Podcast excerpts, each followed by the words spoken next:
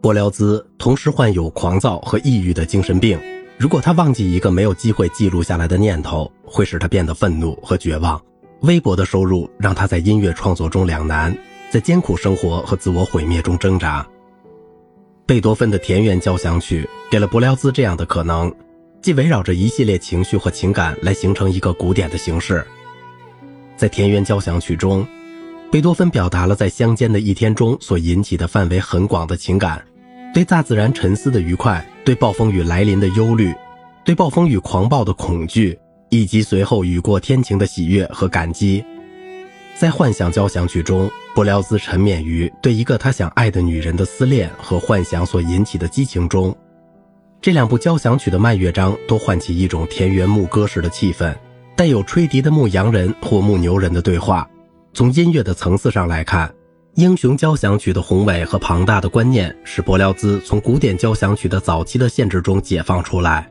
贝多芬曾经使第三和第五交响曲中的主要主题经历了一系列激动人心的奇遇。柏辽兹在他的固定乐思的手法中遵循了这一先例。这是一个在几个乐章中都使用的代表女主人公的旋律。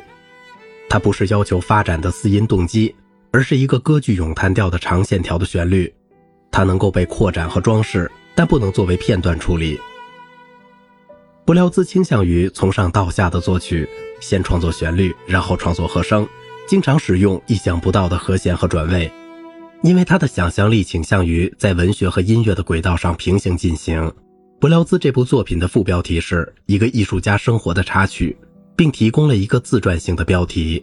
这是一部没有歌词的音乐剧，就像布辽兹所写的，应该把标题当作歌剧中的歌词那样对待。通过描述情节来引入音乐的段落，这种情节唤起了特定的情绪和每一个段落的表现特点。标题中的文学影响多得不胜枚举，比如托马斯·德昆西的一个鸦片吸食者的自白和歌德的《浮士德》在其中占了重要的地位，而假定的情节则来自一位年轻而敏感的艺术家的激情洋溢的散文。音乐方面的影响，除了贝多芬以外，还来自歌剧院。格鲁克、罗西尼、梅耶贝尔、斯彭蒂尼，布辽兹让第一乐章快板的开始主题固定乐思，即主人公所爱的人的迷人形象，在所有其他乐章中再现。第一乐章幻想与激情由一个慢引子和随后的快板组成。快板在外表上具有奏鸣曲式的特征，例如对比的主题段落和重复的城市部。但是，布辽兹用一个三小节的大休止打断了展开部。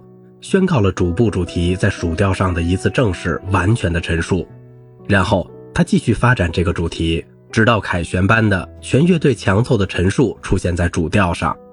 它更像一次辉煌的说明，而不是再现部。第二乐章是一个圆舞曲，代替了古典的谐谑曲。第三乐章是一首田园牧歌，一个大型的二部曲式的柔板。第四乐章是一首阴森可怕的描绘性的管弦乐力作。中曲也包括引子和快板，使用了固定乐思的变形和另外两个主题，其中一个是圣咏继续咏末日经，先是单独出现，然后结合在一起。幻想交响曲的独创性，不仅在于使交响曲服务于叙述性和自传性的目的，而且还在于柏辽兹的非凡能力，用具有很大沟通力量的音乐表达多变的情绪和他的戏剧和情感内容。他活跃的听觉想象力和创新的管弦乐音响，几乎在每一小节都熠熠生辉。柏辽兹通过引入一个多次出现的主题，并在五个乐章中发展戏剧观念，而取得了交响曲作为一个整体的统一。这就是贝多芬在第三和第五交响曲中所锻造的那种统一。柏辽兹的第二首交响曲《哈罗德在意大利》分为四个场景，充满了作曲家对意大利旅行的回忆。各乐章由中提琴独奏的反复出现的主题联系起来，这一乐器从头至尾都很有特色，尽管不像在独奏协奏曲中那样突出。这就是为什么伟大的小提琴家尼克洛·帕格尼尼虽然委托柏辽兹创作这首作品来代替一首协奏曲，却又拒绝演奏它，因为他不能充分展示帕格尼尼卓越的技巧。在每个乐章中，中提琴的旋律都同其他主题对位结合在一起。而这个独奏乐器继续与不同的乐队组合相混合，音响的展示引人入胜。末乐章清晰地总结了前面各乐章的主题。在创作《哈罗德在意大利五年》之后，柏辽兹又创作了他的七个乐章的戏剧交响曲《罗密欧与朱丽叶》。柏辽兹把贝多芬的第九交响曲作为这一作品的范本，也把管弦乐队、独唱和合唱结合在一个非舞台的音乐会戏剧中。他遵循了贝多芬的范例，在管弦乐中加入合唱部分，但是在这部作品中，声乐是在序曲中进入的，并同样用于三个交响乐章中。尽管古典乐章的次序尚可追寻，但这一系列的独立场景使它已接近一部非舞台的歌剧，或者是作曲家后来所称的戏剧传奇。这一题材在浮士德的惩罚中臻于完善。不过，《罗密欧与朱丽叶》本质上还是一首交响乐作品。这首交响曲中的《春梦婆协谑曲》是展示柏辽兹丰富想象力和精巧配器法的另一力作，就像门德尔松的《仲夏夜之梦协谑曲》一样。它刻画了妖精和仙女的世界，柏辽兹奇异而美妙的谐谑曲，细腻地捕捉了茂丘西奥对春梦婆的幻想与意象。一对小马拖着他的车，越过熟睡人们的鼻梁，用极细的蜘蛛网做辐条。他的马车是一个空的榛子壳。这首协谑曲同门德尔松的一样，也运用了无穷动的原则。柏辽兹把加了弱音器的小提琴分成四组，经常是拨奏。从而获得了如薄纱一般的肢体。三声中部是小提琴泛音组成的一个蛛网，它捕捉住协谑曲旋律的幻觉，同时呈现的是加弱音器的中提琴或长笛和英国管的八度音进入。为了这部剧中最激情和悲剧性的部分——爱情场景和坟墓场景，使柏辽兹使用了没有加入人声的管弦乐队。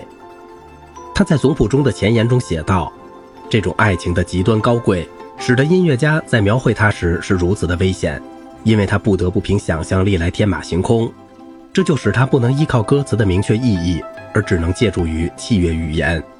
这种语言非常丰富，变化很多，虽欠准确，但正由于它的这种不确定性，在此情况下就更加具有无比的力量。